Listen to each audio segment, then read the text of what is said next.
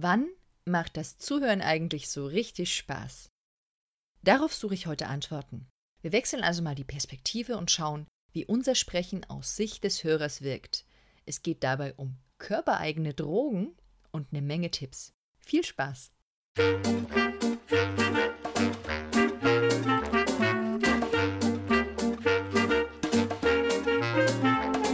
Willkommen bei Zeig dich und sprich, dem Podcast für Unternehmer, die mit ihrem Sprechen mehr Kunden anziehen wollen. Erfahre hier, wie du deiner Persönlichkeit in Stimme, Worten und Körpersprache Ausdruck verleihst. Mir ist wichtig, dass du mit deinem Sprechen sichtbar und hörbar wirst und das authentisch und wirkungsvoll zugleich. Finde deine eigene wahre Stimme als Sprecher und als Selbstständiger. Mein Name ist Steffi Schwarzack und ich freue mich darauf, dich als Hörer zu begleiten und vor allem freue ich mich auf dein Sprechen.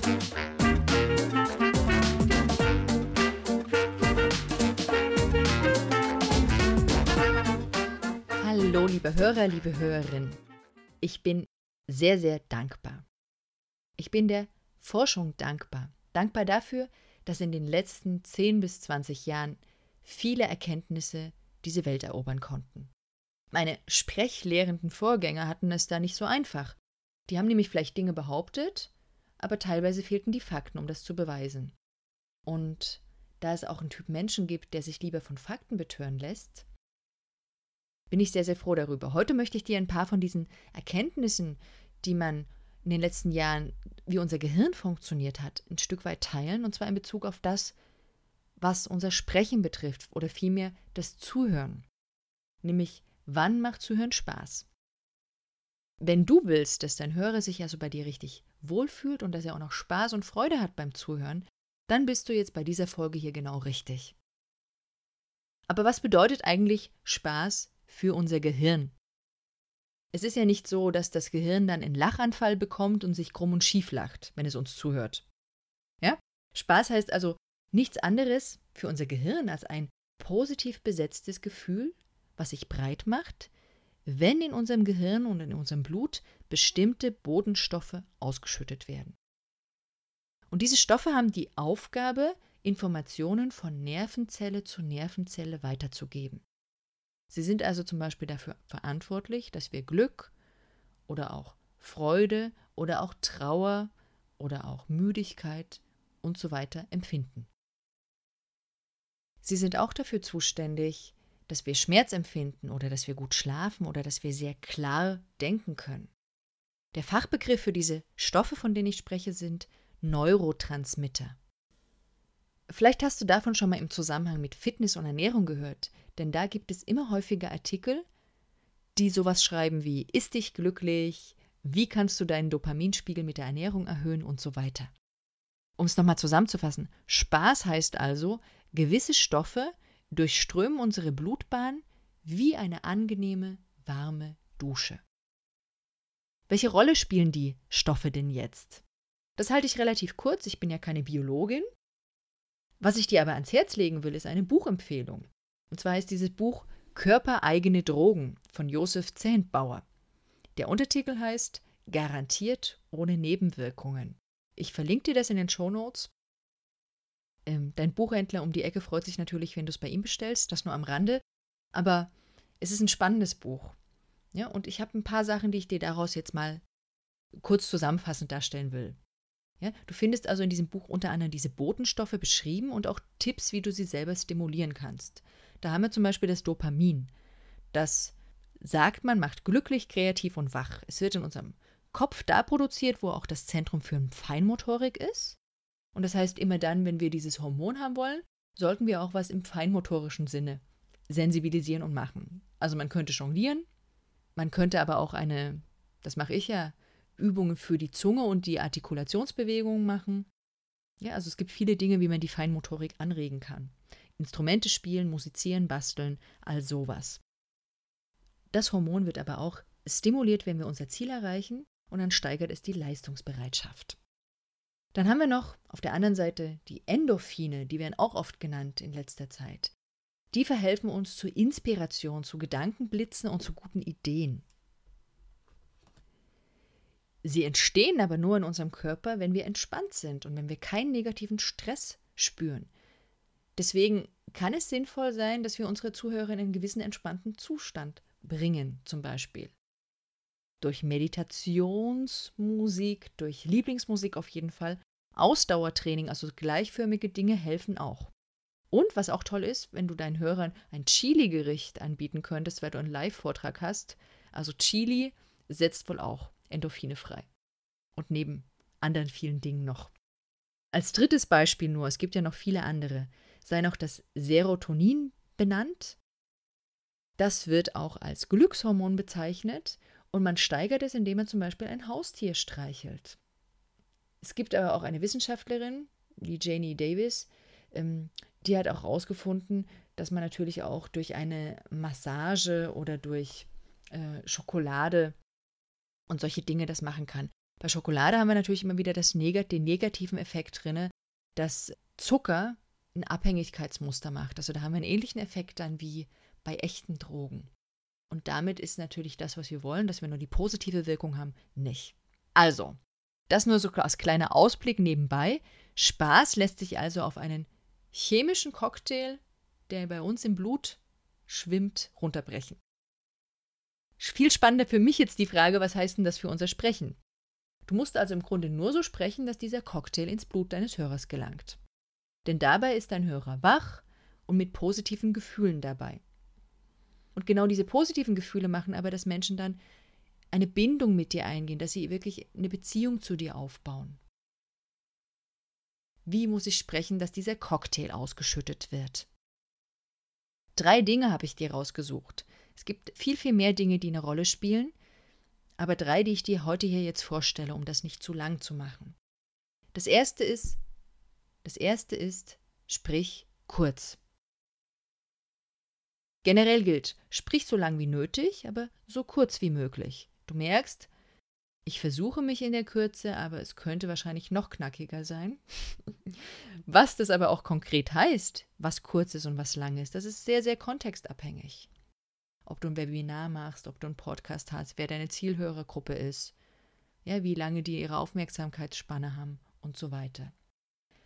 Es gibt eine allgemeine Formel, die mir mal begegnet ist. Und zwar hatten da die Forscher herausgefunden, dass die Zuhörerkapazität eines durchschnittlichen Erwachsenen nicht länger als zehn Minuten ist. Bei einem Sprecher. Wenn du also den Sprecher variierst, wenn also nach zehn Minuten jemand anderes weiterspricht, dann wird im Gehirn etwas wieder als frisch und neu registriert und damit, ja, ist es eine wunderbare Art und Weise, den Hörer wieder am Ball zu halten. Deswegen sind Interviews, wenn wir jetzt mal den Kontext Podcast wählen, wunderbar, denn da sind natürlich viele Wechsel drin. In Vorträgen oder in Webinaren kannst du es aber auch nutzen. Du kannst nämlich spätestens nach zehn Minuten eine Frage in die Runde stellen und jemand anders zu Wort kommen lassen. Oder du spielst ein kurzes Video ein, bringst ein kurzes Hörbeispiel oder oder oder. Bei Videos ist meiner Erfahrung nach die optimale Länge eh unter zehn Minuten, weit unter zehn Minuten, etwa bei drei. Aber also da muss man gar nicht so lange reden. Und beim Thema Podcast nochmal ist es natürlich spannend. Denn ich persönlich habe die Erfahrung gemacht, ich kann jemanden schon länger als zehn Minuten zuhören. Aber nur, wenn er ein paar andere Sachen berücksichtigt. Also Kürze kann sinnvoll sein, man sollte es aber auch nicht bis ins Extreme durchmachen. Und unseren Hörern können wir sicherlich auch ein Stück weit Aufmerksamkeitsspanne zutrauen. Der zweite Punkt, der sehr, sehr wichtig ist, um dieses andere reinzubringen, sprich abwechslungsreich und betont. Das hat was mit dem Muster unserer Stimme zu tun. Und nur wenn wir mit diesem Muster Variation schaffen, bleibt eben unser Gehirn wach und am Ball. Ich kann also letztendlich das Gehirn meines Zuhörers austricksen, obwohl ich nur ein Sprecher bin, indem ich Variation in mein Sprechen bringe. Es ist natürlich nichts dagegen zu sagen, dass du mit einer gleichbleibenden Sprechweise redest, weil es dir entspricht, dass du ruhig weitererzählst, aber du machst es deinem Hörer unglaublich schwer damit. Du hast es wahrscheinlich jetzt gemerkt, ja, wenn ich auf diese gleichförmige, monotone Art und Weise rede, jetzt natürlich sehr extrem, dann machst du es ihm schwer, mit seiner vollen, bewussten Aufmerksamkeit bei dir zu bleiben. Du führst ihn nämlich damit letztlich in eine Trance. Und für mich ist das manchmal wirklich zu anstrengend. Manchen Leuten im Podcast oder im Vortrag zuzuhören. Im Vortrag gehe ich dann halt nicht raus, weil ich vielleicht nicht zu unhöflich sein will, aber in einem Podcast kann ich mit so viel Leichtigkeit abschalten, da lohnt es sich wirklich, dieses abwechslungsreiche Sprechen drinne zu haben. Also deswegen ist es hilfreich, wenn du Variationen schaffst mit deinem Sprechen. Sprich mal laut, mal leise, mal schnell, mal langsam, mal staccato, mal sehr verbindend, sehr melodiös, mit längeren Pausen, mit kürzeren Pausen. Bring einfach ganz, ganz unterschiedliche Sachen da rein. Ich habe mal einen Artikel dazu geschrieben, der heißt Kaffee für die Stimme, den verlinke ich dir auch. Es geht nämlich darum, dort, wie du so sprichst, als würdest du letztlich mit deiner Stimme den Push von Koffein bei deinem Hörer erreichen. Der dritte Punkt, der wichtig ist, damit dein Hörer am Ball bleibt. Sprich mit Beispielen und in Bildern. Unser Gehirn liebt Geschichten. Die merken wir uns. Wir merken uns die Dinge, die uns bewegen und uns bewegen die Dinge, die uns äußerlich bewegen, aber auch innerlich. Das Wort Emotion kommt, da steckt Gefühl und Bewegung drin. Das heißt, immer dann, wenn du Gefühle bei deinem Hörer auslösen kannst, dann ist es super. Und dazu helfen uns eben Geschichten und Beispiele. Du kannst eigene Erlebnisse bringen oder Beispiele mit Kunden oder du denkst dir eins aus. Ich habe jetzt mal eins ausgesucht, wo gesagt worden ist, dass Bill Gates vor einigen Jahren vorgeworfen wurde, dass er den Quellcode für Windows nicht freigibt. Also dass er keine Open Source Code daraus macht. Weil er dürfe doch kein Monopol auf so ein System haben. Das waren die Aussagen von ein paar anderen, von ein paar Gegnern, sag ich mal. Und er argumentierte im Gegenzug, das wäre doch, wie wenn Coca-Cola seine Rezeptur an Pepsi-Cola verrät. Das finde ich sehr, sehr hübsch argumentiert, weil es die Dinge wirklich auf den Punkt bringt. Wer sagt schon, dass Coca-Cola natürlich als Wettbewerbsvorteil seine Rezeptur eben nicht weitergibt? Und genauso wäre das eben bei ihm. Und ich finde das ein ganz schönes Bild. Das ist mir im Gehirn geblieben damals. Und die Frage ist, was bringst du für Geschichten, damit deine Hörer, damit denen was im Kopf bleibt? Jetzt hast du drei Elemente kennengelernt, wie du dein Sprechen so gestalten kannst, dass es anderen Spaß macht zuzuhören.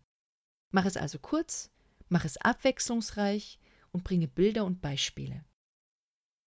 Was ich der Sicherheit halber nochmal sage, es gibt bisher nicht diese eine Sache, die du machen kannst und die genau dafür sorgt, dass so und so viele Milligramm Dopamin dann in deinem Blut und in dem deines Hörers freigesetzt werden, sondern es geht natürlich nur um eine Richtung, wie man Menschen wach machen kann, wie sie mit Freude und Begeisterung an deinem Mund hängen, damit sie eben nicht abschalten. Dazu zählen natürlich noch andere Faktoren dazu.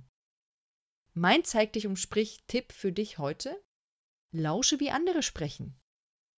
Schalt einfach mal dein analytisches Ohr ein und lausche anderen Sprechern, die dich begeistern. Was genau machen die denn, was dich so fesselt? Ja? Wenn du das raushören kannst, dann bist du einen großen Schritt weitergekommen. Denn der berühmte Sprechlehrer, der Alfred Tomatis, von dem ich schon mal redete, der hat eben auch gesagt, nur was du hören kannst, kannst du selber bilden. Das heißt, dein Hören ist eine ganz wichtige Voraussetzung dafür, dass du selber beginnen kannst, dein Sprechen zu variieren. Du darfst mir heute dann auch rückmelden, was dir beim Zuhören gefallen hat. Das ist also gleich eine erste Übung für dich, wo du mal dein analytisches Ohr noch einschalten kannst. Und natürlich auch immer, was du an Kritik findest. Schick's mir. Die Links zu den Büchern, die Shownotes der Episode, den ganzen Blogbeitrag, die findest du alles unter der folgenden Adresse. Und zwar auf www steffischwarzack.de slash Folge 004. Nun bleibt mir nur noch zu sagen, zeig dich und sprich.